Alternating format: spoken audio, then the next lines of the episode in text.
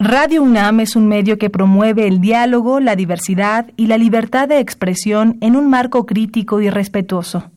Los comentarios expresados a lo largo de su programación reflejan la opinión de quien los emite, mas no de la radiodifusora.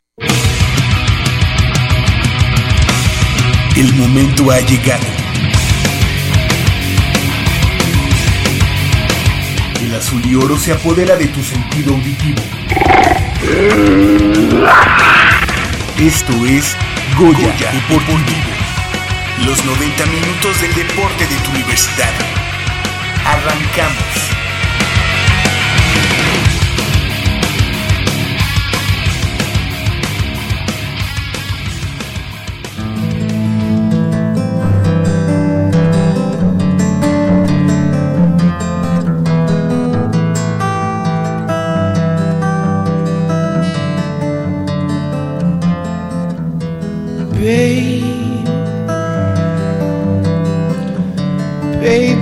Baby, I'm gonna leave you.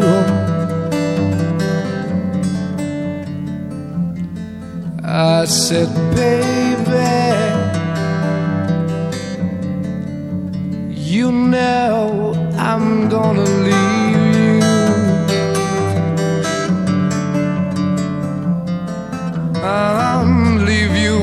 summertime. Leave you when the summer comes a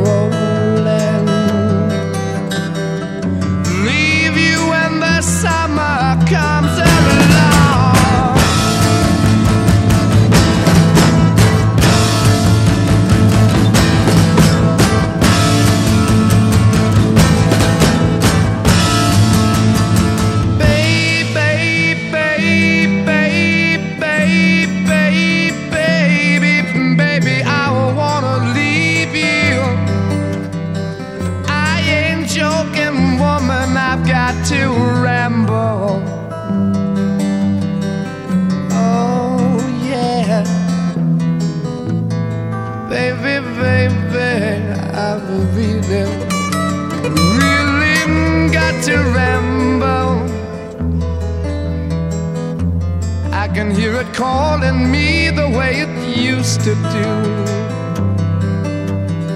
I can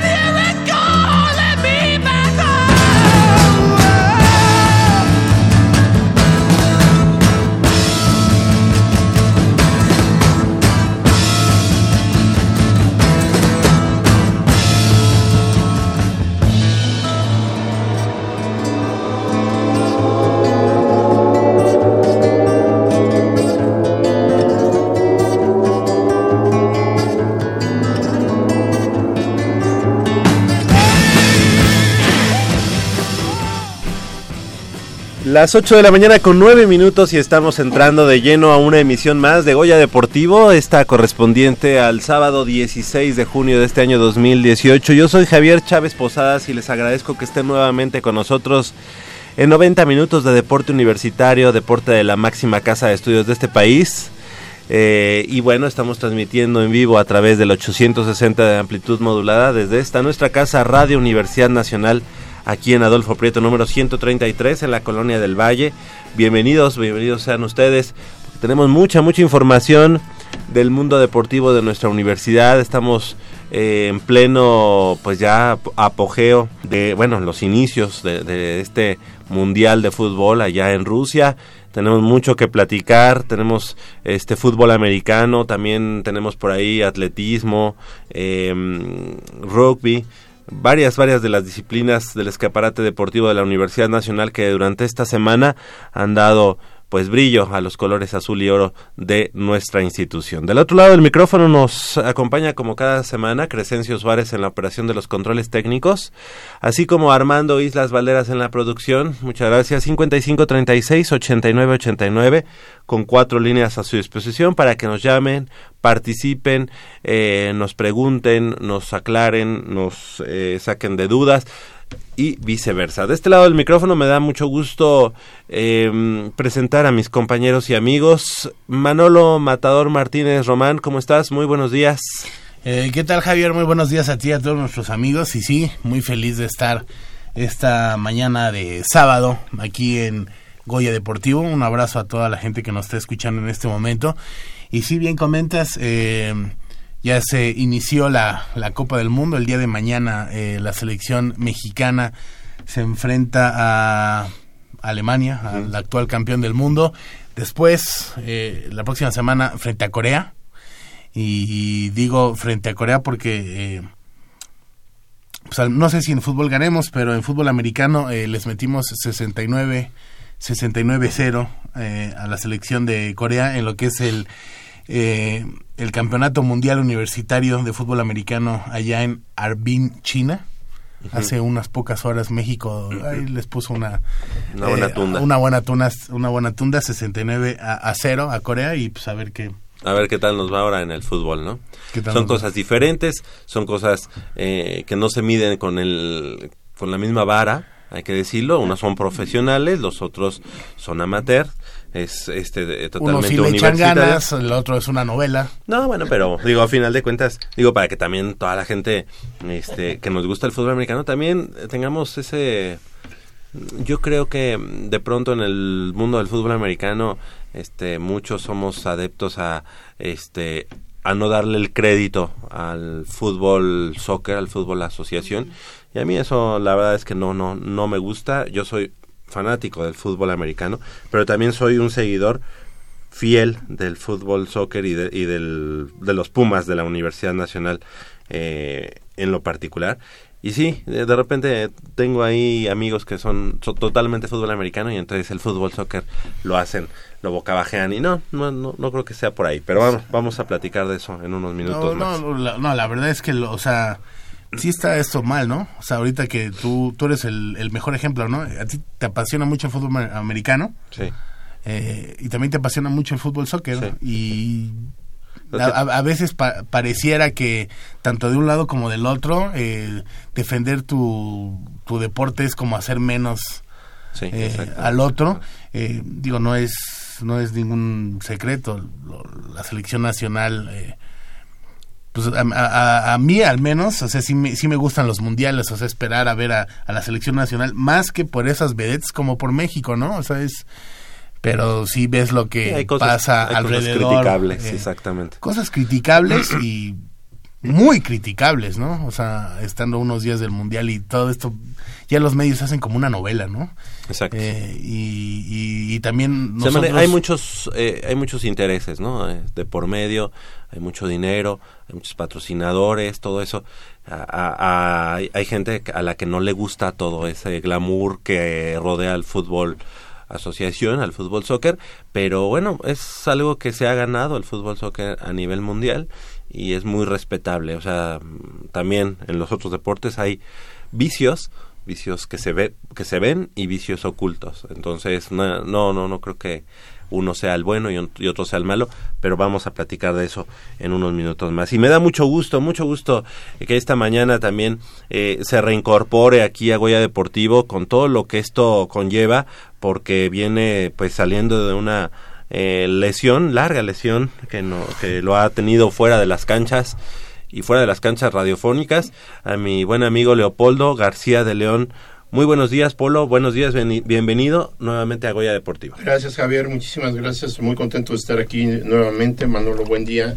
Y bueno, quiero este agradecer la paciencia que han tenido hacia conmigo y, y sobre todo eh, quiero empezar felicitando a Radio UNAM, felicitarlos a ustedes, felicitarnos a nosotros por los 81 años que acabamos de cumplir y que es, se dicen facilísimo, pero imagínate 81 años al aire, habla de una estación que ha mantenido su rating, ha mantenido a su auditorio, que ha mantenido la información eh, que brinda la Universidad Nacional, eh, todos los eventos culturales, deportivos y de todo, de toda índole, lo- los ha mantenido dentro de la radio.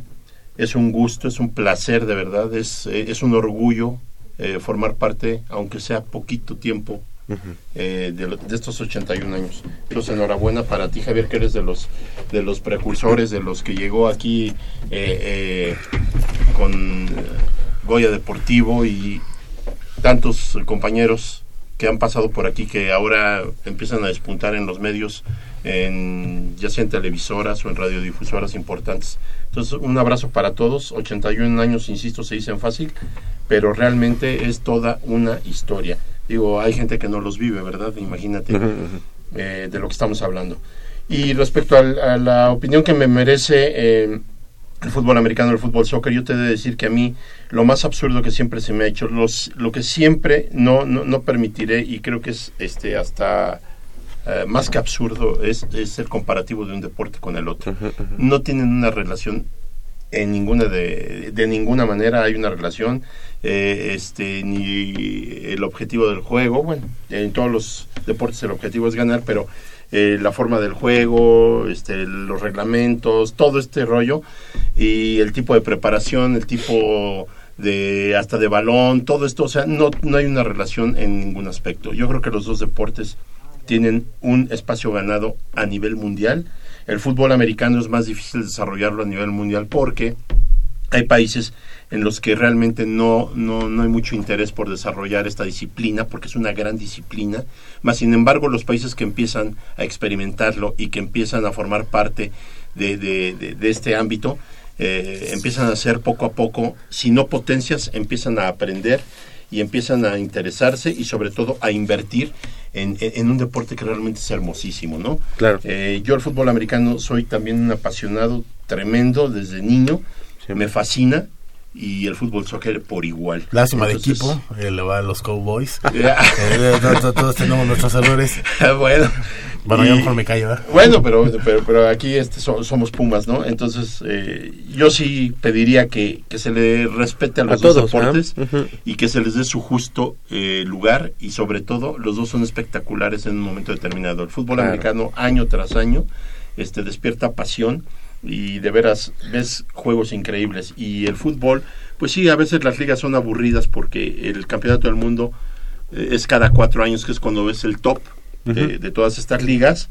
Y, y bueno es difícil que lo pudieras hacer cada año no porque requiere una inversión multimillonaria y, y no es así. Sin embargo pues ya ves eh, se consigue la, eh, el campeonato del mundo del 2026 eh, de una manera compartida Estados Unidos Canadá y, y México no Y a mí me pone contento. Es, es, es bueno, es bueno eh, recibir un evento de esta índole. Eh, habla de que en México se tendrán que hacer mejor las cosas, se tendrá que invertir, eh, eh, si no en un estadio, ah, que creo que sería el único, el Estadio Azteca. Este, los otros dos estadios sabemos que es el BBVA de, de Monterrey y el, el Akron de, de, de Guadalajara. Entonces, eh, es bueno recibir un evento de esta magnitud, más sin embargo, como que a mí me deja un, un saborcito medio amargo porque nada más probablemente te- gozaremos de 10 partidos, ¿no? Sí. Y divididos entre tres estadios, pues estamos hablando de son tres juegos por... 10 de, de, de 80, si no me equivoco. 60. Sí. 60. No, De 60 son los que Estados Unidos tendrá. Ah, porque sí, sí. acuérdense que va a aumentar el número de equipos, son, parece. ajá, entonces son 80. Son Con 80 con juegos, de- 10 con Canadá, los de- 10 Oye, oye, pero además algo que hay que decir y le agradecemos a Quetzal, Quetzalcóatl que esté con nosotros. Ahorita te vamos Gracias. a presentar, pero nos ayudó ahorita a, sal- a salir del- de la duda. Eh, eh, la primera fase del mundial, ahorita que estaba viendo, pues hay partidos, o sea, que, que en teoría o que en el papel no son tan atractivos, Ujú. ¿no? Esta primera fase, yo ayer tuve un evento en mi otro, en mi trabajo, digamos, formal, y tuvimos un evento precisamente, este, viendo el partido de, este, España-Portugal. Porque Juegazo, ese, por ese fue un juegazo y es uno de que lo- de los que en el papel lucen como muy atractivos, ¿no?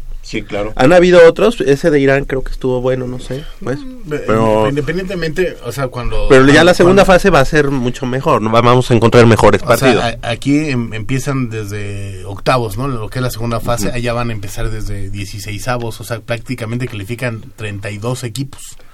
O sea, yo creo que eh, el nivel eh, sí, baja, sí bajaría un poco. Imagínate, de CONCACAF, ¿cuántos van a ir? Si ahorita hay, eh, si no me equivoco, tres más el repechaje, cuatro lugares, Más tres que van directo, siete de CONCACAF.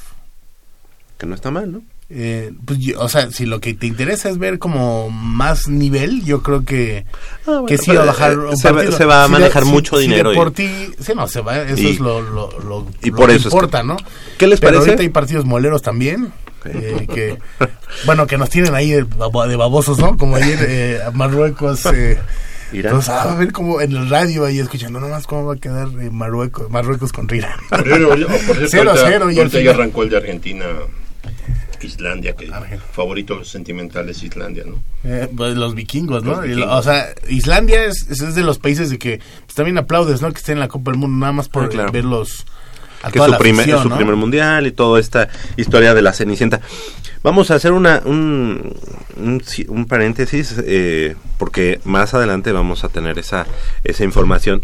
Pero me da mucho gusto presentar esta mañana, ahora sí formalmente, a Quetzalcoatl Delgado Fitz, el alumno de la Facultad de Estudios Superiores Iztacala. Y aquí vuelvo a abrir una, un, un corchete. Eh, la FES Iztacala, la verdad es que mm, tengo la posibilidad de asistir constantemente y por lo menos a la zona, pero trato de, pues ahí, eh, darme una vueltecita, porque la FES Iztacala, la verdad es que es una de las facultades, si no es que la más bonita que yo he encontrado en la zona metropolitana de la Ciudad de México. La verdad, muy, muy bonita, eh, allá enclavada en el municipio eh, de Tlanepantla, exactamente. Y bueno, pues qué bueno que, ten- que tengamos esta mañana a un alumno, un exponente de allá de la FES Iztacala, y quien, Quetzalcóatl Delgado, que representará a México en los próximos Juegos Centroamericanos y del Caribe de Barranquilla 2018, luego de asegurar su clasificación al obtener el segundo lugar en la prueba de los 3.000 metros con obstáculos, con un tiempo de 8 eh, 53 en el campeonato, o- 8 minutos 53 segundos, en el Campeonato Nacional de Atletismo de Primera Fuerza, celebrado el fin de semana pasado en la ciudad de Monterrey.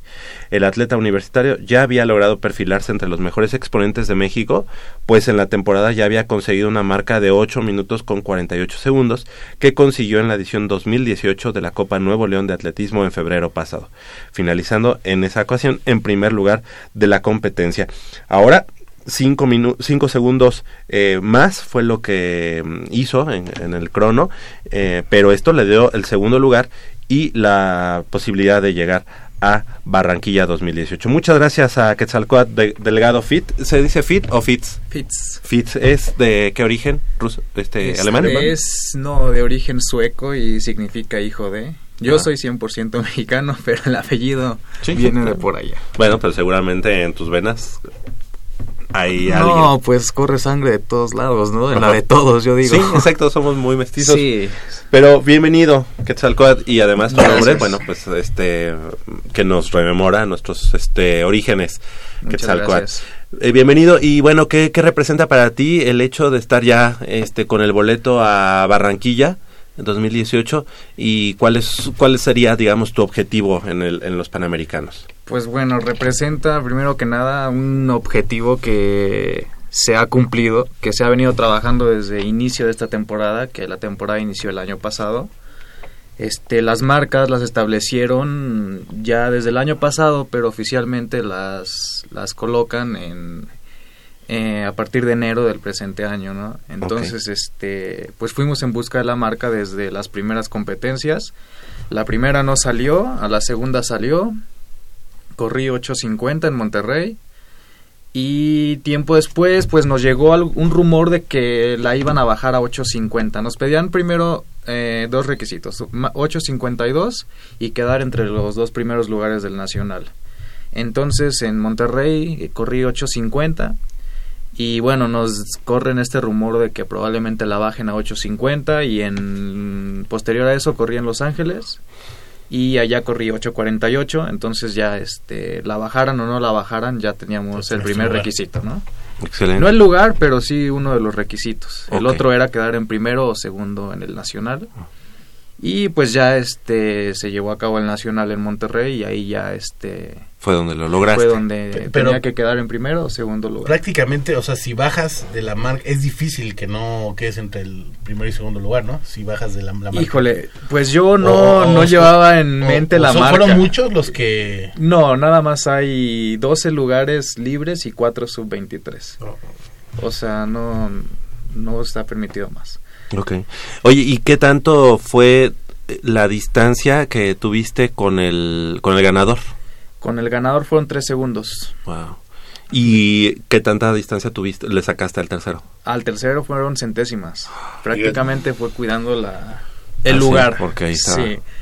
Sí, no, no iba con mentalidad del tiempo, no, no importaba el tiempo. Sino el lugar. importaba el primero o segundo lugar, nada más. Todo lo demás ya estaba hecho, ¿no? Entonces, pues, no había más que hacer más que cuidar eso. ¿Y de dónde era el, el tercer lugar? De la Ciudad de México. Ok, tú ya, ya, lo, ya lo conoces. Sí, te ya, has ya, enfrentado ya, lo... Sí, ya muchas ocasiones ya. Lo conocía desde antes de que yo empezara a correr. Ok. Ajá. ¿Y cuánto tiempo tienes corriendo? ¿Y por qué los 3.000 metros? Tengo aproximadamente seis años, como un año antes de que iniciara la carrera. Este, y me gustó esta prueba.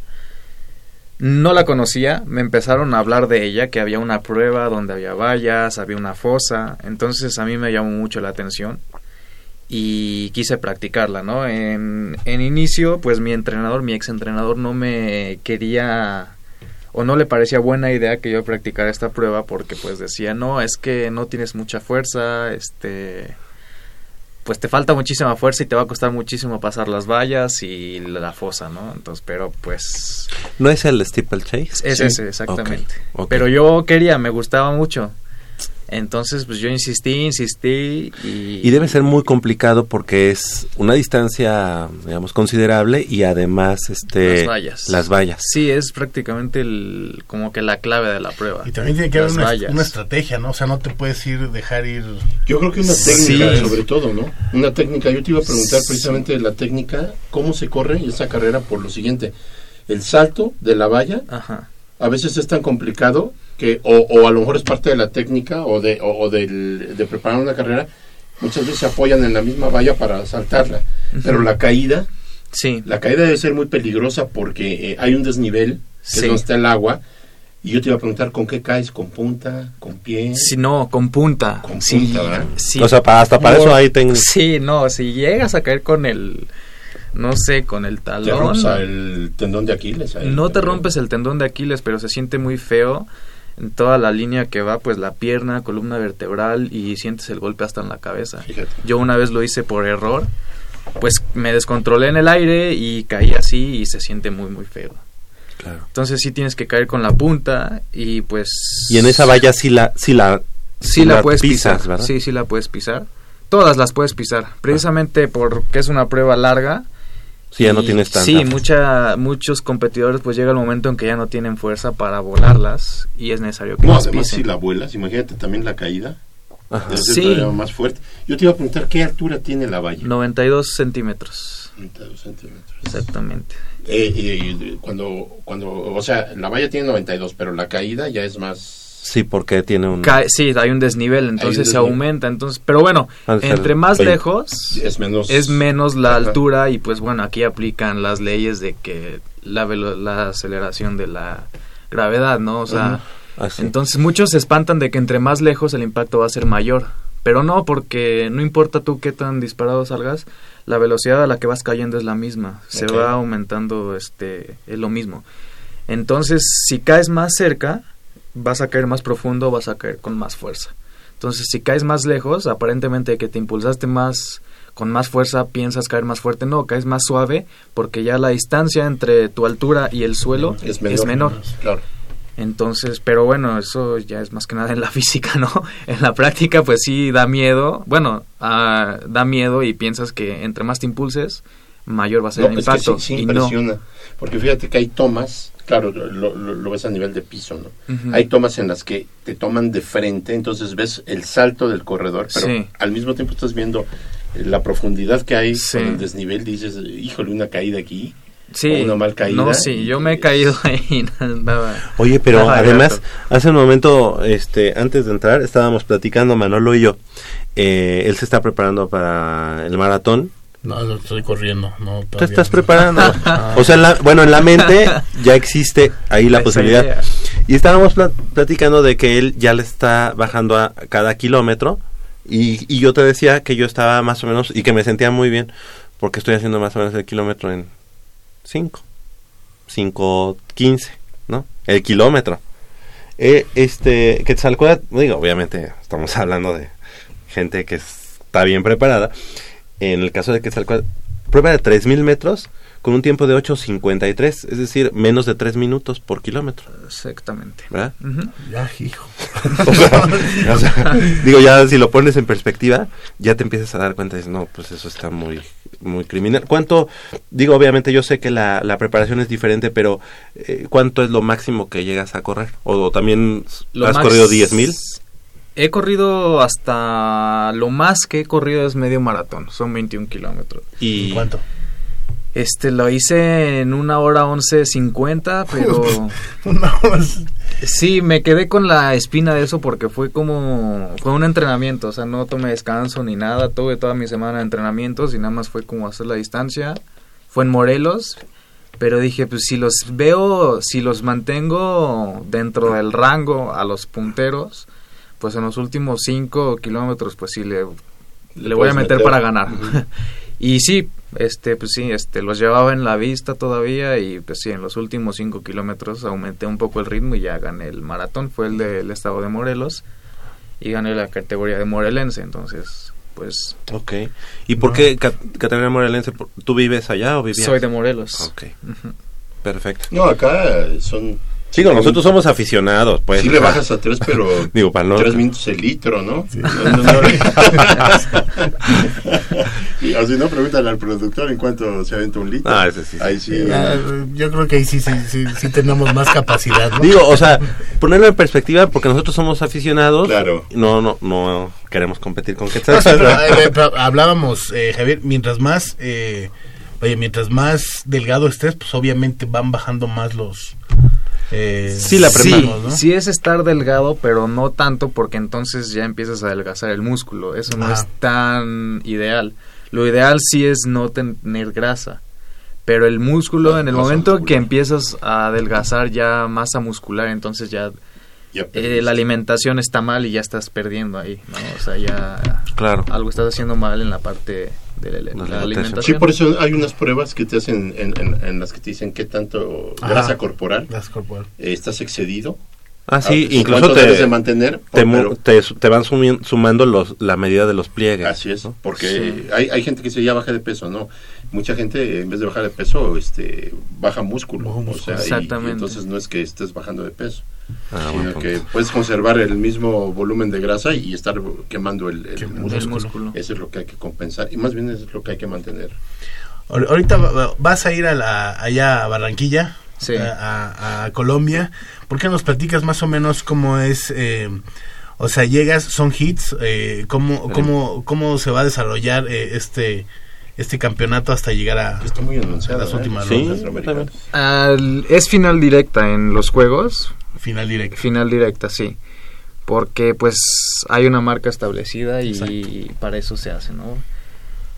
¿Y cuántos serán los que, o cuántos son los que compiten más o menos? No sé cuántos hayan registrados, pero pues son 34 países. Ah, Entonces... Ahorita que comentaba, ahorita- fíjate, ahorita que eh, Polito dijo la técnica, la estrategia, ¿qué es mejor? Porque tú llegaste, eh, ahorita nos comentaste, estás, eh, vas o sea, querías el lugar a como ir al lugar, no importaba tanto el tiempo. Sí. ¿Es, ¿Esa es la estrategia como a seguir? ¿Tú te vas a, a basar en los primeros lugares o es más pensando en un tiempo que... No. Vamos, ya es, es diferente, ¿no? Aquí, por ejemplo, en el Nacional era el único que tenía la marca, Ajá. pero si quedaba en tercero no iba, perdía el lugar. Entonces estás estaba en una situación en la que o ya gané algo, ahora puedo perder algo, ¿no? No es lo mismo que ir a que no, si yo, que no tengas nada que perder y toque ganar, ¿no? Entonces aquí al- cuando tienes algo que perder ya entra ese miedo, ya entra ese nerviosismo y pues muchas cosas, ¿no? Y la táctica de carrera pues la tienes que modificar de tal manera de asegurar eso, ¿no? Que no te pase lo que te está provocando este miedo. Aquí en Barranquilla en los juegos realmente no tengo nada, no he ganado en los juegos, no tengo una medalla, no tengo absolutamente nada que perder. Entonces ahí vamos a ir por la medalla este pues como se pueda, como se vaya desarrollando. Estamos practicando varias tácticas de carrera para pues enfrentar el peor escenario, ¿no? La, la peor manera que nos puedan correr y este a sacar bien esa carrera, ¿no? ¿Cuál, ¿Cuál que yo. cuál sería un, un buen un- una buena prueba de Quetzalcóatl? O sea, ¿cuál cuál es tu objetivo o a partir de qué ya te das por satisfecho? Bueno, el hecho de ir a un Panamericano, yo creo que ya pues es un logro. Sí. Pero ¿cuál sería algo que te deje satisfecho? ¿Sí era la misma Satisfecho cuando ahorita, este, pues bueno, hasta hace unos días era ir a los juegos, quedé satisfecho, pero bueno, ya digamos, soy muy así de que, ok, eso ya pasó, ahora lo que viene, ¿no? O sea, Claro. no puedo seguir festejando eso, seguir satisfecho a causa de eso, ya que ya pasó, ya se cumplió y el tiempo sigue, no se detuvo ahí, entonces no me puedo quedar ahí. Entonces ahora lo que viene, pues otra vez estoy en ceros y buscar pues las medallas, ¿no? En este caso es cualquier medalla, pero en los Juegos Centroamericanos, ¿no? Y este me parece que hay este otros eventos, campeonatos eh, de atletismo de continental. Eh, hay uno en Trujillo, en Perú, y otro en Toronto, en Canadá. Pero no sé muy bien cómo está establecido la clasificación y eso. No sé cómo se va a llevar a cabo. Aún no nos comenta nada. Entonces, en este año es en esos tres, conseguir medalla en los tres eventos. Y pues al próximo año vienen los Juegos Panamericanos, que ya tenemos la marca muy, muy cerca también. Quetzal, ¿cuál, cuál es la marca de Juegos Centroamericanos? Centroamericanos pidieron 8.52, no la bajaron. Pero 8.50. en- Y a los Panamericanos en el 2015 pidieron 8.45. Sí, pero eh, a lo que me refiero es en competición. Ajá. El último centroamericano, el que ganó los 3.000 metros, ¿qué tiempo hizo? Ay, hizo arriba de 8.50. Arriba de Sí, no, ajá. En relación a eso piden las marcas, en relación a quedar entre Sí, sí, los sí, primeros ajá. cinco o cuatro lugares. Oye, Las condiciones climáticas también afectan. O sea, tú estás acostumbrado a, a, a- a cierto clima, como ya, ya más Y o a la menos ya altura. analizar y a la altura. Bueno, eso te ayuda, supongo. estar Sí. ahí, ¿no? Eh, ya, ya, ya sabes, ya hay una, pues no sé, un scout de cómo va a estar el show en Colombia. Sí, ya, pues, de hecho estamos realizando entrenamientos en Cuautla, en Morelos. ¿Se asemeja mucho? Muchísimo, es caliente y húmedo. Como en Barranquilla, es caliente y bastante humedad. Y estás en, un- en una altura este superior a Barranquilla, obviamente. Sí, Cuautla está a 1200 metros sobre el nivel del mar, la pista de Barranquilla está a 25 metros. Este, entonces pues eso ya se está tomando en cuenta, ya se está poniendo en práctica. Y pues también la verdad es que a mí yo prefiero correr en esos climas cálidos, me gusta más porque cuando corro en clima frío no, no me siento bien, siento como que no me Que no, No es lo tuyo. bien, sí, no sé por qué, si donde yo vivo, Pues porque eres de Morelos. hace mucho calor y yo prefiero correr en clima cálido. ¿De dónde eres? ¿De qué parte de Morelos? Del sur de la ciudad, un municipio que se llama Temisco, Te ves. ahí es caliente. Sí, Entonces claro. yo prefiero en clima así. Para yo de ese no, no me pongo que. Claro, sí, pues esa es la salida hacia Guerrero. Sí, sí, sí. Ah. Exactamente. ¿Qué tal, cuál- ¿Y qué estudias en la FES Iztacala? ¿Biología, medicina? Estudié optometría y ahorita estoy haciendo mi pasantía de la carrera de optometría. Ok, Y pues bueno, ¿no? Con miras a ver qué maestría agarro. ok. Y pues sí, eso es lo que, lo que estudié ahí. la- ¿Tú este, representaste o has representado a la universidad en, este, en Universidad Nacional? Sí, el año pasado la representé en Universidad Nacional. No me fue muy bien, quedé en tercer lugar. Y en el 2000, el año antepasado también en Guadalajara. Y eso es todo lo que le he representado. Ok, y eh, por ejemplo, eh, ahorita que hablabas de hacer una maestría, eh, ¿se abriría la posibilidad para regresar a portar los colores de la universidad o, o, ya, o, o a lo mejor, no sé, por tu edad, cuántos años te quedan todavía de universidad? De universidad me, me quedaría un año, el próximo año, pero no sé qué, qué cambios traen en la edad. Algo así Claro. escuché, no sé. Pero bueno, no es lo único, la universidad, ¿no? Este, de hecho, ahorita en campeonato nacional, este, yo representaba a Morelos originalmente y hace el año pasado pedí mi cambio a la Universidad Nacional con ese fin de representarla en el campeonato nacional que es el pues el grande. Claro, perfecto. Pues enhorabuena, enhorabuena. ¿Cuándo, ¿cuándo es eh, eh, estos Juegos Centroamericanos y del Caribe de Barranquilla? Porque ya, se- ya se están Es anunciando mucho. 19 de... ¿Qué es de? Julio, de- julio. al 3 de agosto. Yo, a mí me toca el 2 de agosto, es jueves, es un día antes de la, de la clausura. Y la hora está estipulada a las seis y media de la tarde, pero de repente cambian, como el organizador decide todo. Y pues no, no me consta, pero me O sea, han platicado La agendan a la hora que ellos quieren, pero Sí. realmente, realmente en ese momento todo como les convenga. Entonces, sí, me han platicado eso de eh, compañeros que han ido a Juegos Panamericanos o así, de que lo cambian, este, pues a como se acomode mejor para ellos y a las televisoras, ¿no? No, no, no solo en México pasa. Internacionalmente. No, Sí. y más en los centro- centroamericanos, ¿no? Pues Sí. que al final de cuentas también es Sí, el organizador decide todo. en ese momento. Muy bien, pues eh, Quetzalcoatl Delgado Fitz, te queremos agradecer que hayas estado esta mañana con nosotros aquí en Goya Deportivo, que haya el mejor de los éxitos allá en Barranquilla y bueno, pues obviamente te esperamos aquí para que nos platiques Nos eh, la medalla. la medalla y que nos digas cómo, Exacto. cómo te fue, a qué, a qué te tuviste que enfrentar Las chicas, por allá. ¿qué tal están las chicas? Sí, además en Pues, Barranquilla. ¿no? Pues va a estar. Pues ahí Tú es to- donde- toma detalle de todo. donde puede y aquí ahí vienes a, puede distraer un, un poco. a platicar. Es lo malo. Fíjate, yo conozco... Pues aquí también, aquí también hay. Claro, ¿no? Sí, sí, sí. Nada Yo conozco Cartagena, que está muy cerca de Barranquilla y este mm, y bueno, pues sí. La verdad es que sí, sí te vas a poder distraer. Yo, yo conozco Bogotá, pero por el Face en las, en las postales. es que- No, digo, como dice, yo conozco aquí este la Miguel Hidalgo, la Gustavo Amadero y también. ¿eh? Sí, Así que, sí. ¿verdad?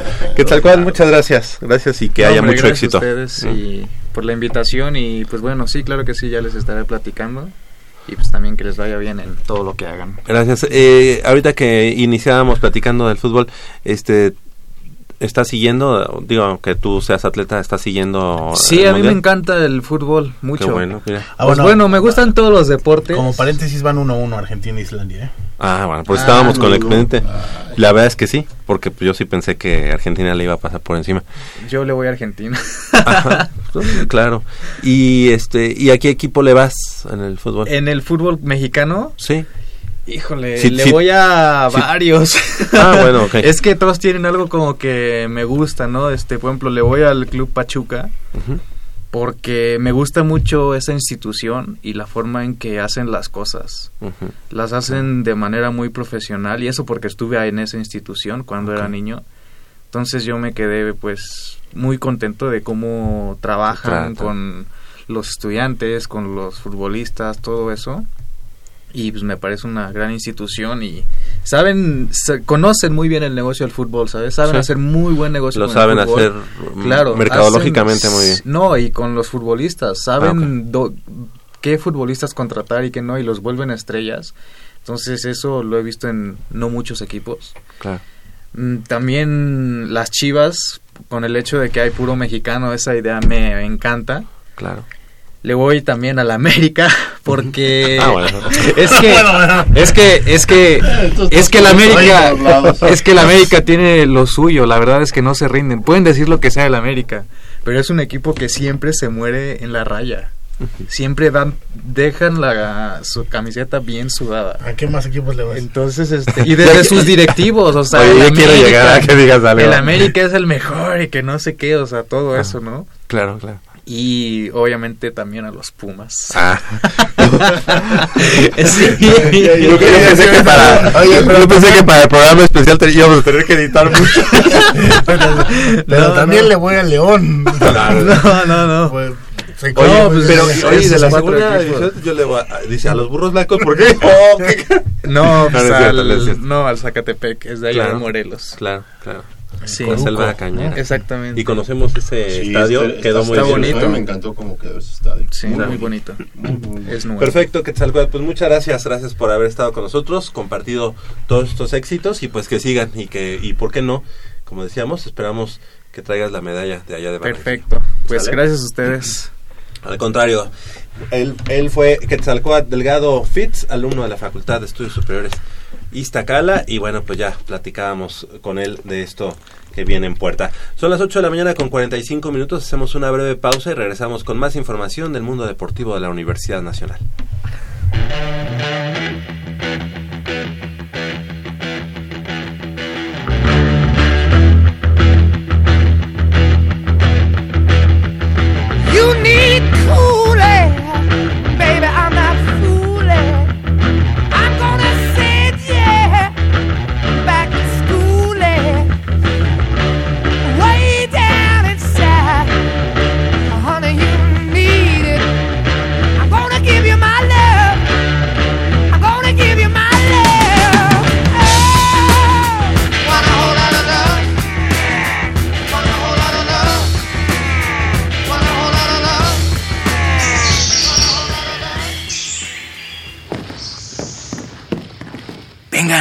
Por aquí. Con cuidado para no despertarla. Pero si ya son las ocho. Shh. A las tres arrancan, muchachos. Rífate, Pedrito. Con esta tiene que caer.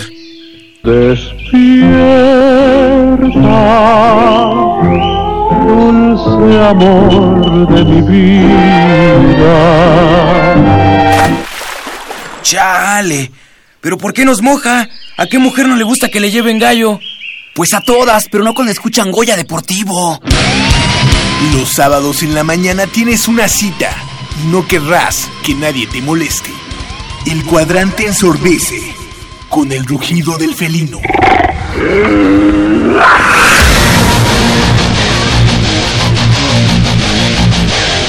El deporte también se practica con los oídos. Goya Deportivo. Escúchanos todos los sábados de 8 a 9.30 de la mañana por el 860 de AM. Goya Deportivo, la voz del deporte universitario.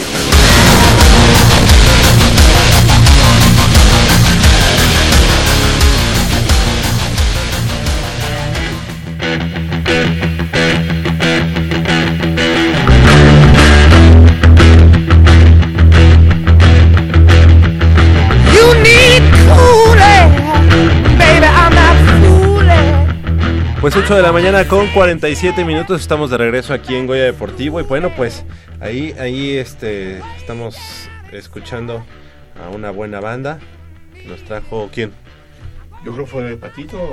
Yo creo que sí. A quién estamos Igual y me escuchando leyó medio la mente porque. a quién estamos Led escuchando Zeppelin. Led Zeppelin, exactamente. Exactamente, pues eh, nos da mucho gusto también eh, comentar y bueno, informar a nuestros amigos que el equipo representativo de rugby de la UNAM se coronó campeón del Nacional Juvenil 2018 en la categoría menores de 19 años, torneo que se desarrolló en el Estadio Olímpico de la Ciudad Deportiva de, eh, de Chihuahua. Y bueno, los Pumas llegaron al certamen con una consigna de ser los mejores del país, luego de que el año pasado se quedaron en el segundo peldaño de la competencia. Y en esta edición la historia fue diferente, pues la escuadra Auriazul venció a cada uno de los rivales a los que enfrentó de manera contundente.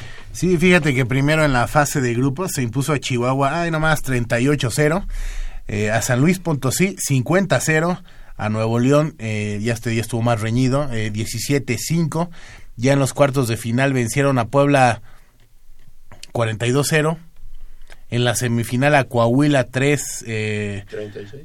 36-12 y en- ya en la gran final, ya por el título, se impusieron a la selección del Estado de México por marcador. Estuvo un poco más reñido, 54 puntos a 5. Menos mal. Durante todo el Nacional Juvenil, los Pumas solamente recibieron 22 puntos en total, mientras que lograron anotar un total de 237 an- unidades con un promedio de casi 40 puntos por partido. Pues es que blanquearon en, En la tres mayoría. juegos. Pues enhorabuena, enhorabuena para el equipo de la Universidad Nacional que, como ustedes saben y hay que decirlo, pues en esta última, en esta administración eh, del rector Enrique Graue Víger se le ha dado mucha, mucho auge al, al rugby.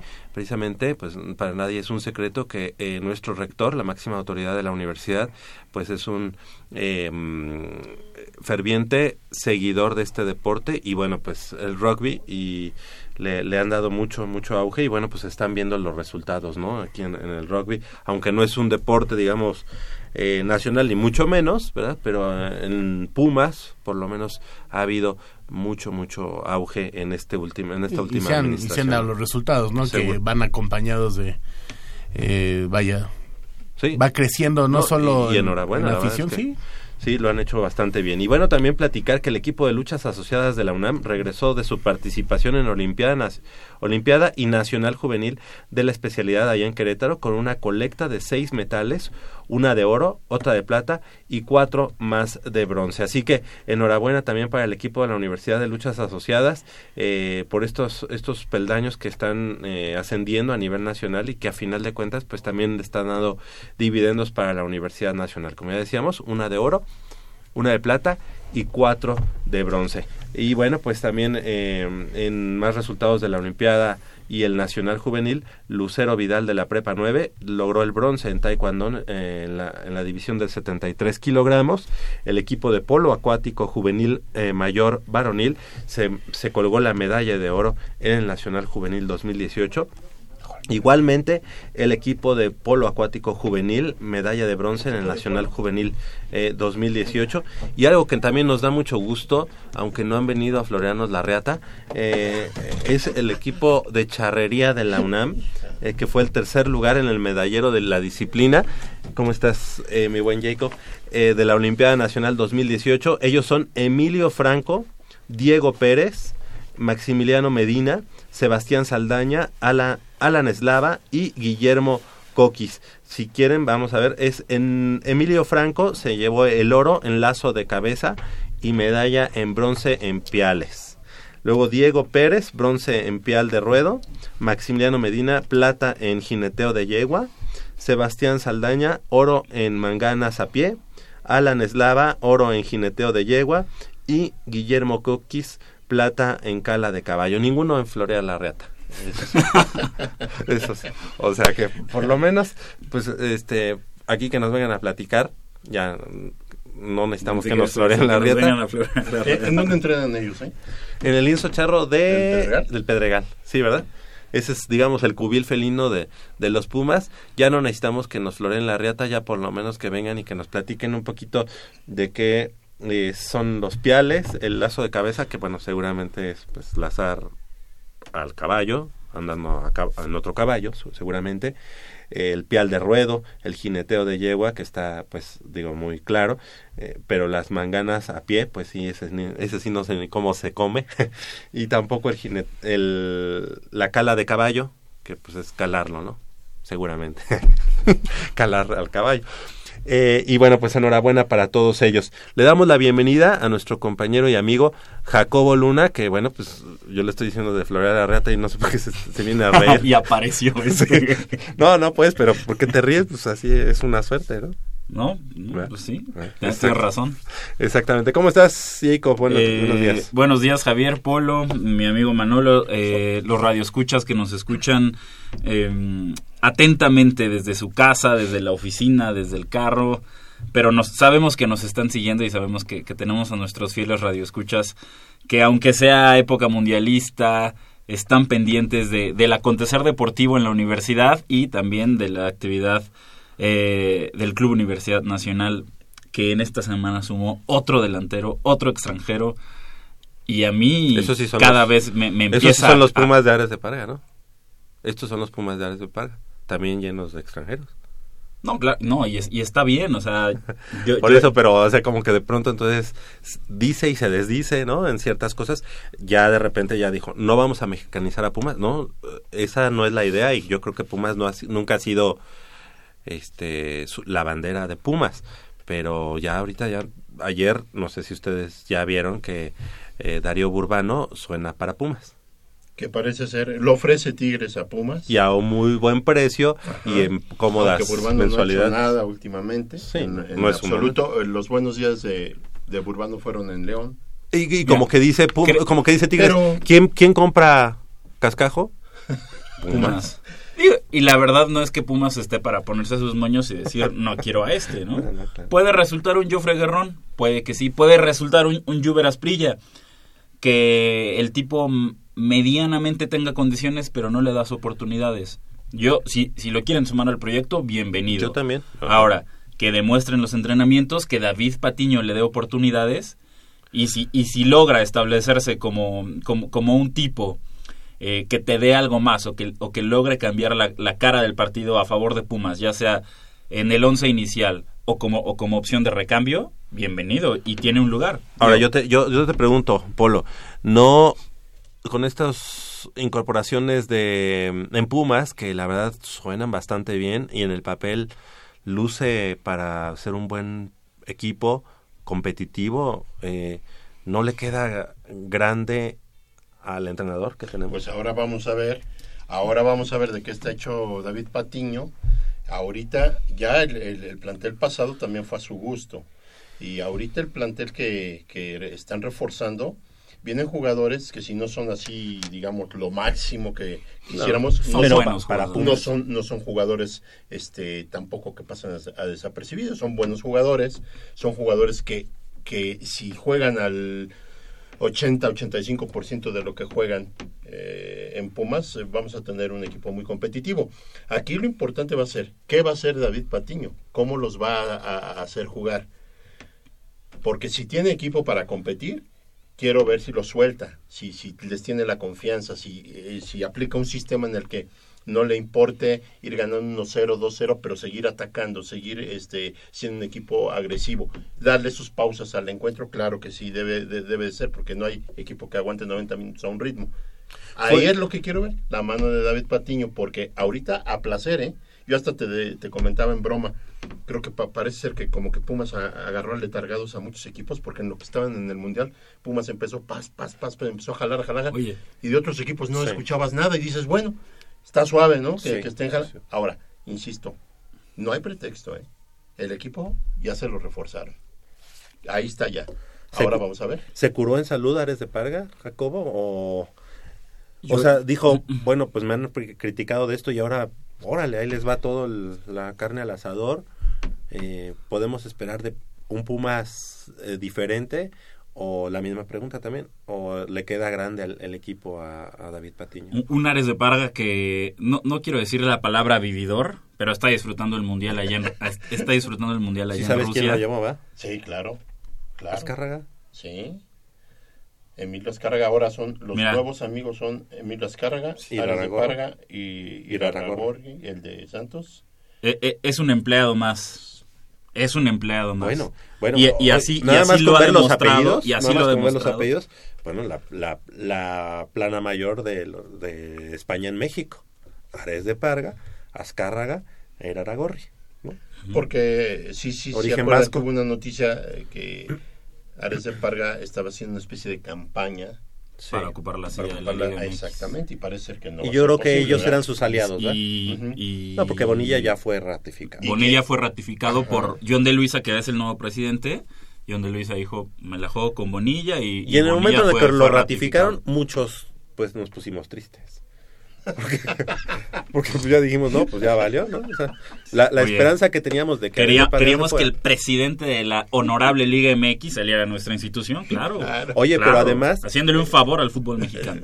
ya escuché esa, mm, esa entrevista que le hace, creo, me, me parece que Fox Sports, en el que no sé qué, cuál es el comentario, y Ares de Parga revira diciendo, bueno, yo siempre he dicho que mi segundo equipo son los Pumas, porque mi primer equipo es la selección nacional. O sea, bueno. cuando- En campaña, vendiéndose Y- descaradamente. ¿Y ya podemos respirar tranquilos o, o cómo es esto? Oye, Ahora, no, pero, pero, pero es algo que, que, que realmente sí es, sí es de analizar, porque también creo que es algo que atañe mucho a la cultura del fútbol eh, en Latinoamérica. Aquí, aquí siempre tenemos a la selección nacional como lo mejor y que la selección nacional está por encima de los equipos de la Liga MX y como incluso en los mismos medios escuchamos, no, es que es que los jugadores deben estar al servicio de la selección y no sé qué tanto y, y, y todas estas polémicas que se generan cuando un club dice, ¿sabes qué? No te lo voy a prestar porque me voy a jugar el fin de semana la- el pase a semifinales, lo, lo que tú quieras. Bueno, ya lo vimos con Lopetegui y el. Real Madrid. ¿no? Vemos, nos, nos vamos del otro lado del mundo, nos vamos a Europa y en Europa es, y como debe de ser, ¿eh? o sea, primero mi equipo, después la selección. Yo me preocupo primero por mis intereses y después por cómo le vaya a la selección nacional y no tiene nada que ver con, con una cuestión de... De patriotero. de- de- de- ajá, exactamente, de, de es que no soy español, no soy mexicano, no apoyo a mi selección, no apoyo a tal. No tiene nada que ver. Un club ve por sus intereses y después se va a preocupar por la selección. Y entonces por eso te resulta eh, prácticamente bizarro, surreal, que, que Ares de Parga tome posesión de como presidente de Pumas y diga, me preocupa qué vamos a hacer en Qatar 2022, qué vamos a hacer. Y el futbolista mexicano, cuando el tipo lo que le tiene que interesar es sacar campeón a Pumas. Y punto. Ahorita que hablas de, de los intereses de los equipos y la selección, pues algo similar a lo que pasó en Real Madrid, ¿no? A media semana. Sí, claro. Eh, eh, bueno, no sé la opinión de todos. Para mí, yo lo voy al Real Madrid. Es de los. Estuvo mal. Eh, yo creo que se pudieron haber esperado. Pero si fue una decisión mala, que, que lo hayan anunciado dos días del Mundial, fue peor para mí y que lo hayan que lo hayan despachado. Mira, sobre todo eh, hay una situación. Yo creo que eh, no es el hecho que lo haya contratado el Real Madrid, que lo, to- con todo derecho lo hizo y lo hizo bien. Que yo creo que... ¿Sabes que vamos a guardarnos la noticia? Tú no hagas ruido, no hacemos ruido. Pero ya a, estás con a nosotros. Rubiales, al presidente, yo creo que le ganó el orgullo, no sé. Sí, Y- fue- Yo creo que hay ahí un sea, coraje antes una contra el Real Madrid. ego O sea, tal vez no fue lo mejor, tal vez no fue lo mejor del Real Madrid, pero fue peor eh, cómo se comportó el, el presidente y más si el grupo te está diciendo que, que, que, Pero, pues, que pero- lo pero, a aguante, ver, ¿no? yo les pongo esto sobre la mesa. ¿Cómo le va a decir el Real Madrid a la, a la Federación Española que va a contratar a Lopetegui cuando todavía no hay nada? O sea, ¿cómo, cómo le vas a decir, oye, voy a contratar a Lopetegui, pero es que todavía no hablo con él?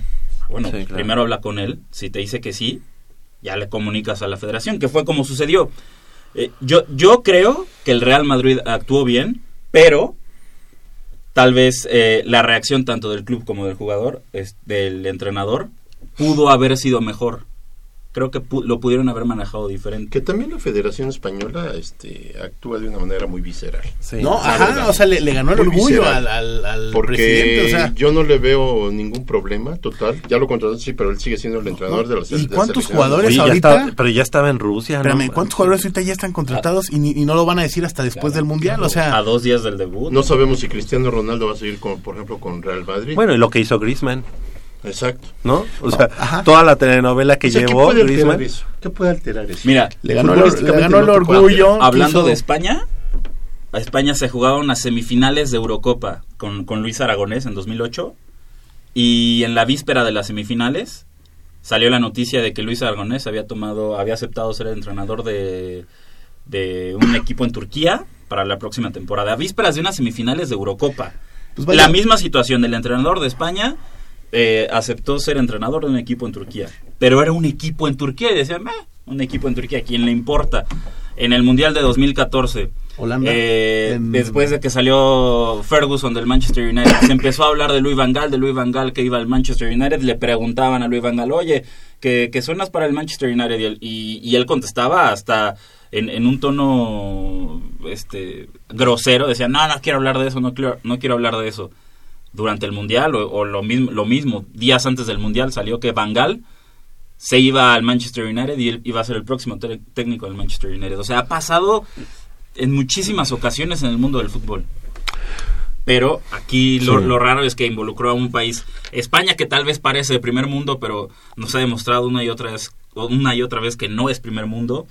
Y en un, en un país que en este momento esta disputa entre Real Madrid y Barcelona creo que ya finalmente tocó realmente a la selección española. Más allá de que si Ramos y Piqué, que si no se llevan, pero se entienden bien en la cancha, creo que ahora sí esta disputa tocó ya o afectó ya a la selección española. Porque el presidente de la, so- de la Federación Española, ¿de qué origen es? No sé. Lo que Ah, sí se ah, sabe ah, es que el es. presidente, es que Luis Rubiales, el presidente de la Real Federación Española de Fútbol, habló con dirigentes de tanto de Atlético de Madrid como de Barcelona antes de tomar la decisión. Y eso, y eso ya está reportado por la Ah. prensa ahí en España. Sí, yo creo que hay muchos intereses también ya de por medio ahí. Y sí, eh, coincido en que tiene que ver el, el hecho de afectar, pues en este caso al Real Madrid, entre comillas, pero más que nada, pues a este Lopetegui, ¿no? Pero sí, como dice Polo, fue muy visceral. Eso, es- o sea, digo, si No no, si no fueron las formas, eh, él pudo, vaya, Sí, claro. No fueron las formas del entrenador. Te Ok. lo tragas y ya está. ¿no? Aquí estamos de Y chile, con todo de al mole Mundial. y Claro. de manta. Claro, no puedes... Pe- eh, pero, pero esa reacción es, es absurda. Porque fíjate, el entrenador, quieras que no, es así, eh, digamos, a, a final de cuentas, el líder de un equipo, ¿no? Independientemente de los líderes que tienes como jugadores. Prueba de ello que hubo una inconformidad por parte de todos los jugadores que, que no querían que se fuera el entrenador. que hasta los... Pues ya estaban acostumbrados con él, ya sabían a qué juegan con él. Y sobre todo que el jugador percibe cuando un entrenador sabe de fútbol y lo sabe mover. Si no, los mismos jugadores empiezan a como a rechazar y lo notas en su forma de jugar. Este hombre ya estaba más que identificado con la selección, Invicto ya la se fue. tenía, exacto, ya lo tenía, ya tenía el equipo bien parado. Y ahora vemos, vamos a ver si no afecta esto a, a- a la, a la- a la selección española. No tendría por qué más, sin embargo, pues tú llegas dos días antes, ¿qué haces? Claro. ¿Qué haces? O sea, ¿qué les puedes decir a los jugadores? Pues lo que dijo Ye- Fernando Hierro, ¿sabes qué? Este, sigan jugando co- como... Pues sí, ya. Eh, Ahorita la, la mano de hierro, pues no. Hierro la Mano, porque- Ah. Gestiona la plantilla y se acabó. Ahora, hierro, bien, ¿no? Tiene esa oportunidad y dice, pues yo estoy aquí, Y a mí me están que diciendo. no, Pues no, es que no no quedaba de otra, la forma de juego de, de este Exacto. entrenador. Creo que era el director deportivo, ¿no? De la- y que Hierro fue el sucesor de, de David Egea en el, en el Real Oviedo. Sale David Egea por los problemas, por la disputa con los jugadores, que tuvo eh, problemas creo que con el lateral derecho y, y otro futbolista. Sale David, David Egea después de dejar al Oviedo eh, en la cima de la, prácticamente en la cima de la clasificación de la segunda división española. Termina la temporada, el Real Oviedo pues se, se viene para abajo, no logra ni siquiera clasificar al playoff de ascenso, pues, si no mal recuerdo. Y a la siguiente temporada toma a Fernando Hierro el timón del Real Oviedo y la verdad es que no le fue tan bien. No. Era, era lo que cuestionaban ayer. Dicen, realmente no haber de- dirigido al Oviedo. eh, Sí, no, como es suficiente para llegar a la selección española. No, pero ahí fue ya el emergente, Ya fue ¿no? político, Un sí, fue emergencia. Oye, bueno, eh, de, lo, de estos, de este mm, Felipe Mora, Mora. Felipe Mora, pues creo que una de las mejores contrataciones, por lo menos en el papel, ¿no? Para Oye, Pumas. Eh, el delantero del Necaxa. el ex- Ah, no, el- claro. No, no, no, González, ese Carlos González, a mí- es muy buen A jugador. mí me gusta, jugador, ¿eh? sí. Y acuérdate que Necaxa pues, es un, equipo de medio pelo para abajo. O sea, Entonces, la verdad es que eh, destacó en Necaxa. No, claro, claro. A mí se- ah, yo le tengo mucho. Más Iturbe, o sea, se están llenando de... Ahora, a mí me Ahora, preocupa pero- la contratación de Iturbe, porque es- trae un problema de ligamentos cruzados. Sí. Y se habla, se dice o se pretende También. creer que todavía va para dos o tres meses Sí. su recuperación. Es un jugador que si empieza el campeonato, ¿cuándo empieza el en, ju- en En julio? agosto, empieza En julio, ¿no? Una O semana a después del mediados- Mundial, ¿no? Sí, días después. A mediados de del julio. No va a estar este muchacho listo No, para no, de hecho yo creo con va a estar, si bien va por octubre. ¿eh? Entonces, Sí, eso. o sea, Y Decían otra que, cosa, que jornada 4. me hubiera gustado mucho que los jugadores, todos en, eh, todos en su totalidad, hubieran llegado como compras definitivas, porque creo que tres de ellos vienen como préstamo, entre ellos Mora. Mora es un préstamo. Con opción a compra. Con opción a compra. A mí me hubiera gustado que de una vez se quedan en el plantel. ¿no? Pero es, mejor que lleguen con- eh, a préstamo con opción a compra que lleguen como tigres, eh, te lo paso un rato y modos te lo voy a quitar. Ca- capaz que te resultan un Brian Ravelo. Ahora, ¿qui- qui- Sí. ¿quiénes llegan a préstamo? embauco, ¿no? ¿Quiénes llegan a préstamo? Cállate, que Con Brian opción a Ravelo fue, fue campeón, ¿no? Sí, Con sí. Santos. Con- sin jugar un minuto. Sin jugar un minuto. Bueno, ya nos puede echar en pero ya fue es campeón. Hijo de- Y tú, si no me equivoco, fue a las compras, ¿no? Bueno, oye, cállate. Te, te dejo otra- peor. Van Rankin estará en el Mundial de Clubes. Ándale, Van Rankin. merecidamente. No se aceptan devoluciones. Mira, O sea, pero imagínate, o sea, honestamente, espero que lo que no sucedió desde su debut en 2012 sí, no hasta sea, 2018 no se convierte en el crack. mágicamente en se- seis meses en Chivas y se convierte en un jugadorazo. jugadorazo. Y que José Luis Higueras diga, ¿sabes qué? Te lo compro, Pumas. Y no regrese jamás, pero jamás. Ahora, con, con- Ni él ni Lalo Herrera, que afortunadamente ya nos decimos de ese... Sí, Oye, ya, ya, ya. oye, ese petardo. de ese matalote. Pero mira, te voy a decir una cosa. Pero ¿a Eh, poco no te ilusionaste cuando supiste que a los dos regresaba? sí, yo me ilusioné porque ya veía, No, que, ya, veía que no llegaba ya nos nadie. estábamos mentalizando, o sea, acá era de, no, pues, Decíamos, que- bueno, pues igual sí es una buena opción. ya conoce a los Pumas, ¿no? Oye, ¿ahora no ven así como mucho hacia el ataque y poco hacia la defensa? Pues mira, acuérdate que está este muchacho González que se lesionó. Ah, sí. Y ya lo vi que se está me hace muy entrenando, buen ¿no? prospecto a mí. A mí en lo personal no me disgusta.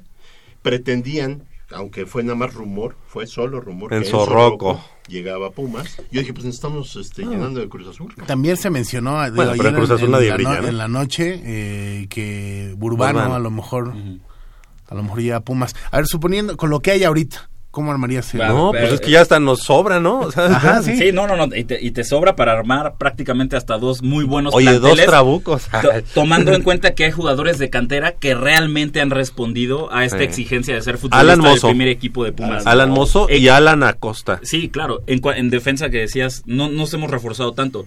Porque creo que, a excepción de Alan Mendoza, prácticamente todos los defensas que tiene Pumas, incluyendo los canteranos, para mí son de primera línea. Para mí. Decía Polo de Rodrigo González, por supuesto. Un tipo que, que se viene recuperando de, un- de una rotura del ligamento cruzado anterior, pero que sin duda demostró tener calidad. Un Luis Fernando Quintana que está convertido prácticamente en el líder de la saga. Un Alejandro Arribas que ha demostrado eh, ser un, un jugadorazo y que tiene las condiciones para triunfar aquí en el fútbol europeo sin ningún problema. Ahora con la con la venta de Alan de José Carlos Van Rankin a Chivas, pues le toca a Alan Mozo decir la lateral derecha es tuya. Y por lo que hemos visto de, la- de Alan Mozo o por lo que vimos de Alan Mozo el, el torneo anterior, creo que estamos convencidos de que va a ser un muy buen papel. Y conforme vayan transcurriendo los minutos, el muchacho va a ganar en experiencia y, y va a ganar eh, en confianza, es decir, solo hay eh, cosas positivas para Alan Mozo O sea, a partir del ahí, próximo ahí torneo. Enzo Rocco ya no entraba, ¿no? Ahí Enzo Rocco ya no entraba, exactamente, porque finalmente tenías eh, como, o si- como Si centrales. te deshaces de arribas, a lo mejor, ¿no? Sí. Por la cuestión Yo del que- extranjero. yo- pero, pero no hay motivos ahorita para deshacerte de Arribas. Digo, No. Arribas hizo un muy buen torneo y, y te, te puede dar... Hizo un buen torneo, hizo un buen torneo. Ah, no, a mí- no, no a- decepcionó, a mí- fue, fue, muy, fue buen a mí defensa. siempre me ha convencido. pero Este, Sí. este, bueno, como si llevara muchos, ¿verdad? Pero este torneo no se me hizo tan bueno como. Ah, este es el es primero. como el que tuvo allá en España.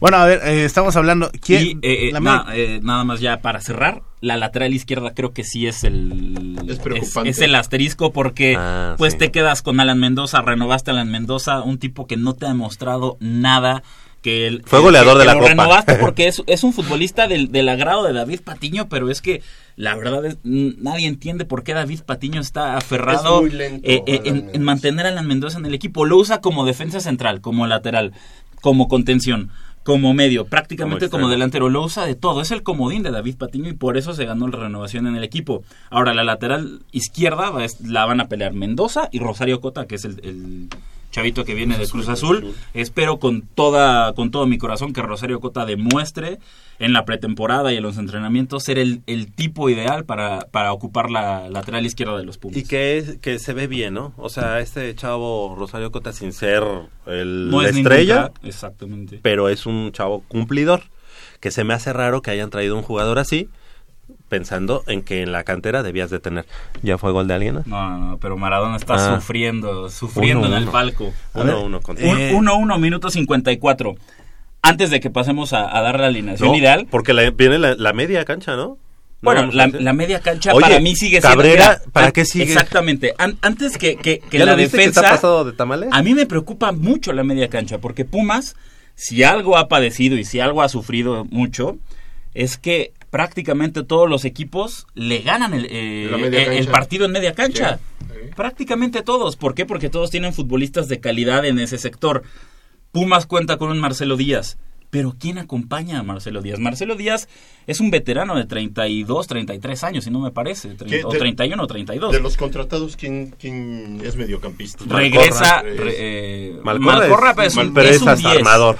Mira, pero conociendo a David Patiño, es capaz hasta de poner a Malcorra ahí acompañando a... En lugar de Abraham González. Es- es- sí. O sea, Y, puede ser. eh, el que regresa y que lo, lo hemos comentado en anteriores ocasiones es eh, Andrés Siniestra, Ah, el, el mediocentro que, que se fue prestado a Venados de Mérida, eh, de Bruno Marioni, Bruno Marioni. que jugó todos los minutos con el, con el equipo de, de- de Venados, que fue el motor en media cancha, tanto ofensivo como defensivo, y puede ser el, el complemento ideal Sí. de Marcelo Díaz, porque no puedes dejar a Marcelo Díaz No, solo. oye, Pero no, no era el momento. años No lo puedes dejar No era el momento de, de- de deshacerte de Cabrera y del otro Escamilla. Brian. no, Escamilla. ¿Cómo es? De Cabrera por lo menos Kevin sí. Escamilla. Kevin Escamilla. De Cabrera Brian por lo menos que- sí.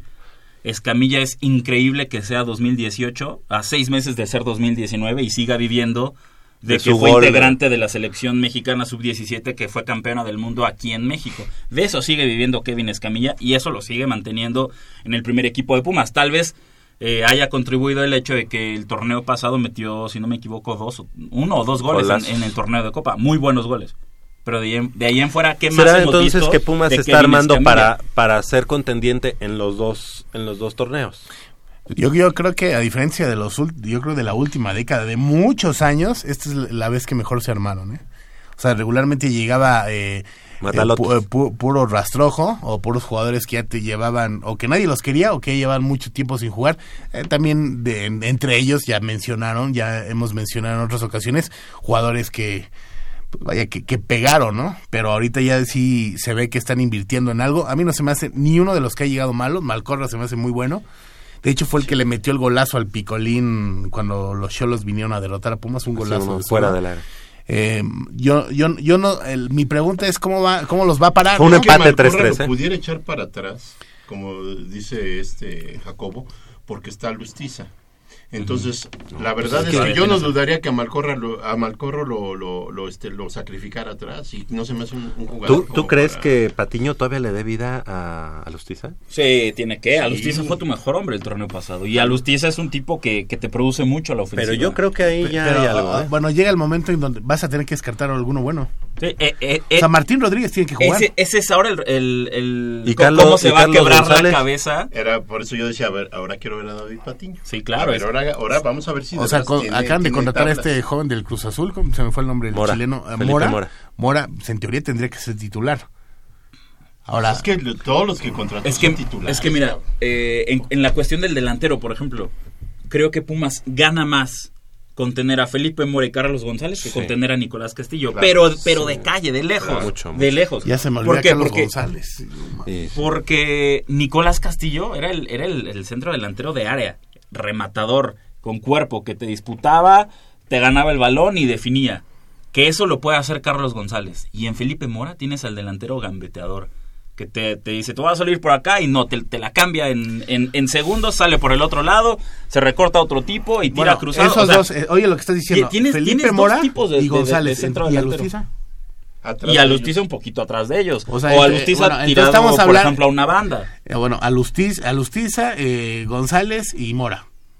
Entonces, y Martín Rodríguez A por ver. la banda. Y con Y este entonces- oye, y entonces Pablo Barrera ya no va.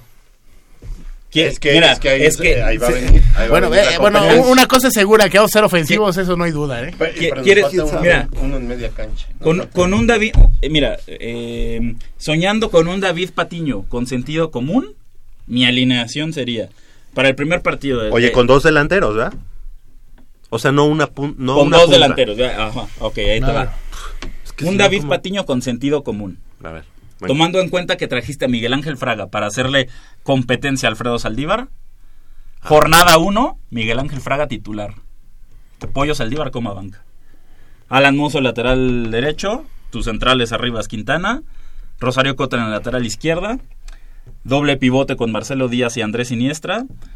Eh, Pablo Barrera, porque creo que Pablo Barrera es un hombre de la total confianza de David Patiño y lo va a mantener en el once O inicial. sea, estás pensando como él, ¿verdad? Pero tú no pondrías a Pablo Barrera.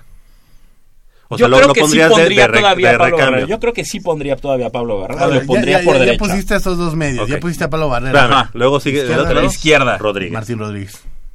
Martín Rodríguez. Arriba. Ya, ya, ya, ya, ya chafeó no, lo que Martín pensabas Rodríguez, hace rato. Ya nada más Es te que quedan es, dos es un no muy buen equipo. O sea, pero es que Y arriba me la juego con Felipe Mora y, Matías no. Alustiza. Y Malcorra ya no.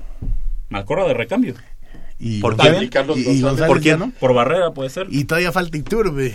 Y falta Iturbe. Ah, es- la verdad, ¿Quién la verdad, es- eh, eh, ilusionan, la verdad. Ares de Parga, eres, o sea, tendrías que ser, tendrías que ser el rector de la, de la universidad. Digo, e- esa es mi opción. No sé, no sé Manolo y Polo. No, No, mira, mira. co- eh, como, como la vean. Sí, no, no, no. lo- lo- lo- o sea, lo, lo que dijiste ahorita eh, es diferente a, a lo que dijimos hace rato de los tres de arriba. Esos tres de arriba se me, se me hace espectacular.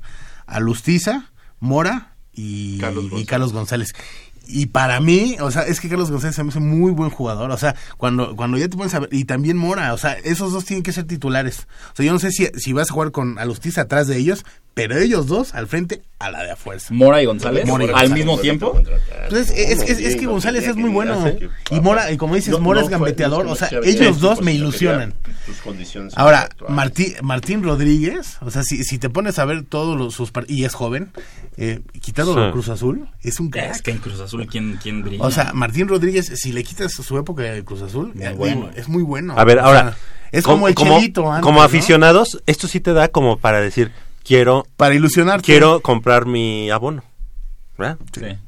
O sea, si dices, compro mi abono porque estos Pumas prometen. ¿Hace no es cuántos uno, es otro, años? es otro, Bueno, es otro. que- ¿Hace cuántos años antes de una temporada no estabas ilusionado por las contrataciones? No, ya tiene. Creo, creo que ni en, ni en 2015, cuando llegamos a la final, No. se vislumbraba No, que, que pudiéramos dar, dar un gran torneo.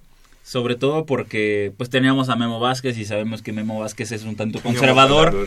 Y, y, y- y Memo Vázquez primero es me defiendo primero y después veo si te puedo hacer goles. Y así Memo Vázquez se metió en una final. Pero, pero realmente no teníamos muchas ilusiones en ese equipo, muchas esperanzas. No sabíamos quién era Gerardo Alcoba. Bueno, ya había demostrado un poco la temporada anterior, pero en ese torneo fue cuando Gerardo Alcoba demostró ser un gran Un baluarte. eh, defensor central. Darío Verón tuvo su segundo aire.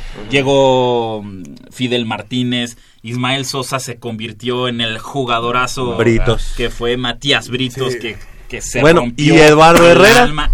Hasta Lalo Herrera hacía goles Es en que, ese equipo. ah, sí, hasta lo Lalo Herrera hacía bien. goles en Pues ese sí, equipo. los- durante muchos años volteas a la banca y dices, ya, ya me chupó la bruja. O sea, no, no, no había no nada. había nada, No, y ahorita dices, ah, es- así sí baila O sea, mi hija con sí el señor. para- Pero- sí pero ahora la cuestión es- la copa y la liga, ¿eh?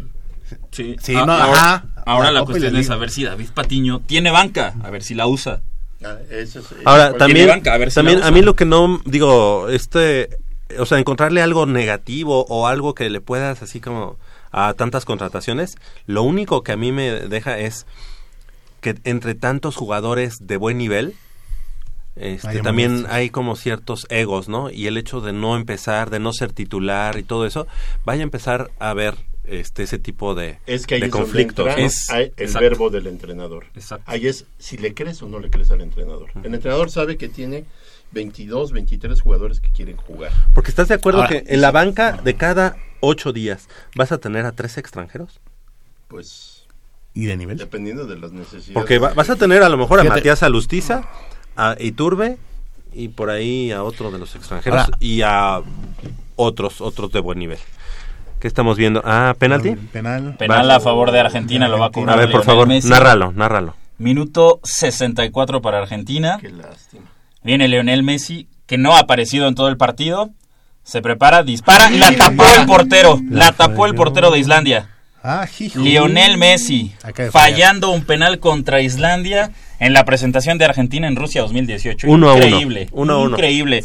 El marcador 1-1, minuto 64. Estamos siendo testigos de la, de la historia, ¿no? Eh, claro, Aquí Goya Deportivo. Esperemos, esperemos que, que nuestros amigos también estén escuchando y que también estén viendo los la partidos. historia en la que se va a escribir ese capítulo final de Messi Ronaldo, ¿quién es mejor?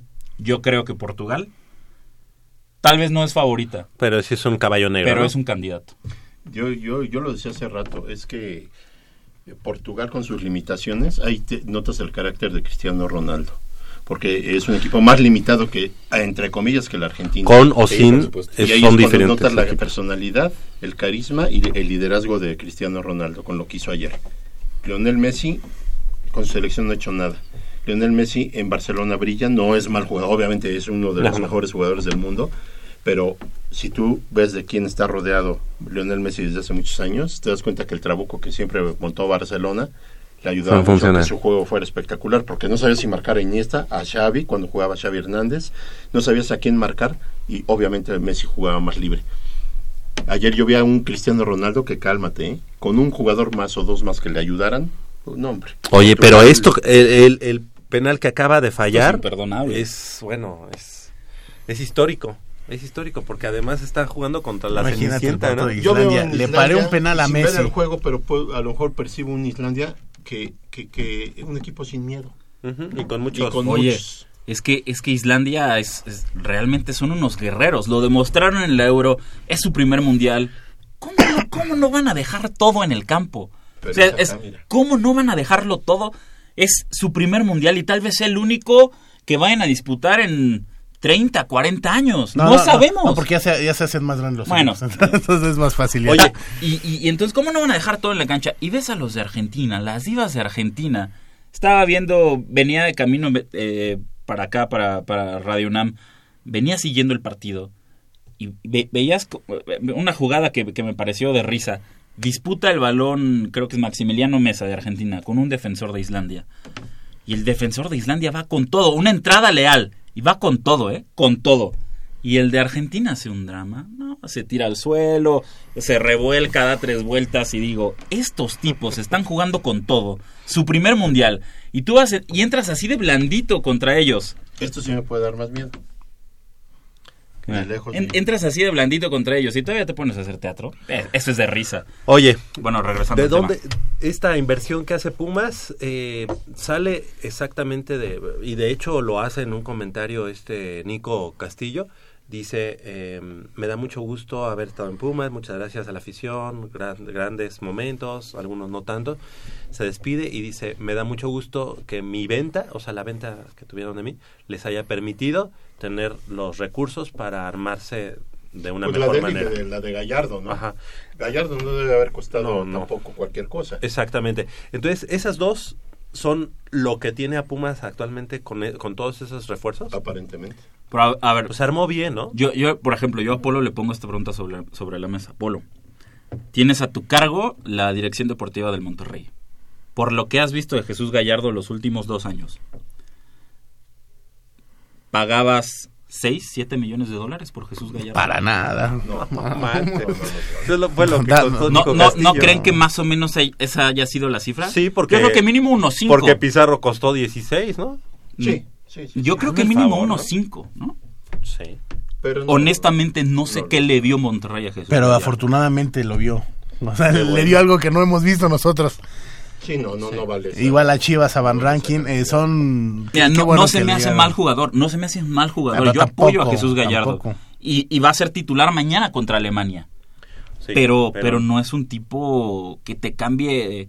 No decíamos, marca diferencia. Exactamente, que marque diferencia. Esa es la, la- la- Ahora, la cuestión. Eh, Estamos hablando entonces de que cuánto cuánto le reditó a Pumas vender a Castillo, porque fue en dólares, en 15, euros, ¿no? 15, 20, Más o seguro. Menos. 15, Sin problemas. 15 millones de dólares, ¿no? De euros, yo creo. No, o sea, ya, ya ha pasado a... Ah, bueno, ándale, sí. Unos 15 15, millones entre de 15 y dólares. 20 millones de Y dólares, sin- 5 sin, problemas. millones que haya recibido de, De Chucho. de Gallardo, ¿no? Ujú. 20 millones de dólares es lo que ha gastado Pumas actualmente. Por No eso, creo. por eso en este momento están Yo pensando creo que también en menos, traer- porque acuérdate que los que vienen de préstamo con Pero, opción pero a- es, que te con- es que quiénes vienen con- de préstamo, con- eso sería bueno saber quién es. Mora viene a préstamo. Mora, ¿quién más viene a préstamo? Este, otro del Cruz Azul que vi- este Rodríguez, Martín. Martín Rodríguez. Creo que también viene a préstamo. Con, con la opción a compra. compra. Sí, los que vienen a préstamo vienen con opción a compra. Porque lo de Este, cuando el Tigres nos pasaba era sin opción Porque a compra. este Carlos González. Sí, González, fue- ese sí fue compra. sí fue compra. Y ese yo creo que no nos costó, ¿qué te gusta? ¿Cuatro No, no, sal- no te ¿Tres salió millones? caro, digo. Tomando en cuenta que el mercado mexicano está muy inflado, exageradamente inflado, Bueno, pues no creo que Carlos González te haya costado un ojo a la cara. Ahora, este Digo, co- como se le aplicó Atlas a Cruz Azul, que Cruz Azul pagó por Milton Caraglio, lo mismo que pagó Tigres por Ismael Sosa. Ah, sí. Hazme el favor, Milton Caraglio. Oye, y además Milton Caraglio, digo, no sé, no sé, pero a mí me convence más el que viene de Necaxa, Ah, claro. ¿no? claro. Ni Caraglio a mí... Ni Cauterucho que estuvo... Cauterucho es... ¿Te acuerdas que Cauterucho nosotros nos Sonaba, estábamos pero sufriendo por sonó él? como dos años... Se, o sea, era la Fuerte. historia de cada verano ¿Y te durante acuerdas dos o de tres que, años. de que uno no quiso venir, Gigliotti? Ujú. ¿verdad? Gigliotti que prácticamente estaba arreglado, sale Boca y le dice, oye, yo también te quiero, y el tipo sin pensarlo Se va a convocar. se va y con este Boca. tipo, este Silva que está con la re- eh, está con la selección de Uruguay. Y no sabes qué gusto me dio ver a Gastón Silva ayer en el Egipto-Uruguay en la banca. Ah. Banquete. En la banca. ¿Por qué? Porque Martín Cáceres, Sí, es el no. lateral izquierdo titular de la, De la selección, selección. uruguaya y jugando como centrales, pues tienes a dos robles como José María Jiménez y Diego Godín. Ahora, por favor, atención. Acuérdense que tenemos muchos chilenos. Ah, sí. Ahora, por favor, en la- en la- eh, vayan a estar convocando a estos muchachos cada vez que haya... Ah, sí. Seguro, ¿eh? Entonces, eh, yo Sí, creo nos que vamos es por a eso que, que sí ha habido este, más refuerzos. Oye, pero bueno, hemos hablado todas las cosas malas y errores que ha tenido Ares de Parga. Esto no sé a quién hay que atribuírselo, pero creo que se arma bien, Pumas, ¿no? Estamos llegando al final de la emisión. Eh, Crescencio Suárez en la operación de los controles técnicos, así como Armando Islas Valderas en la producción. De este lado del micrófono nos despedimos. Gracias, Manolo Martínez. Eh, ¿Cómo gracias, Javier. Mañana? Mañana México, híjole. ya, ya lo dijiste Creo todo. que va a ganar eh, 5-0. Jacobo Luna, gracias. Muchas gracias a todos por escucharnos. Gallardo titular contra Alemania, México pierde 2-1. Gracias, Polo. Nos vemos Gracias, el próximo sábado y esperemos un buen papel de México. Yo soy No, no, Javier. no, comprométete. pues, ¿de cuánto? No, pues pierde con Alemania. Yo soy Javier Chávez, los escuchamos el próximo sábado aquí en Goya Deportivo con 90 minutos de deporte universitario, deporte de la máxima casa de estudios. 1-1. 1-1. In the days of my youth,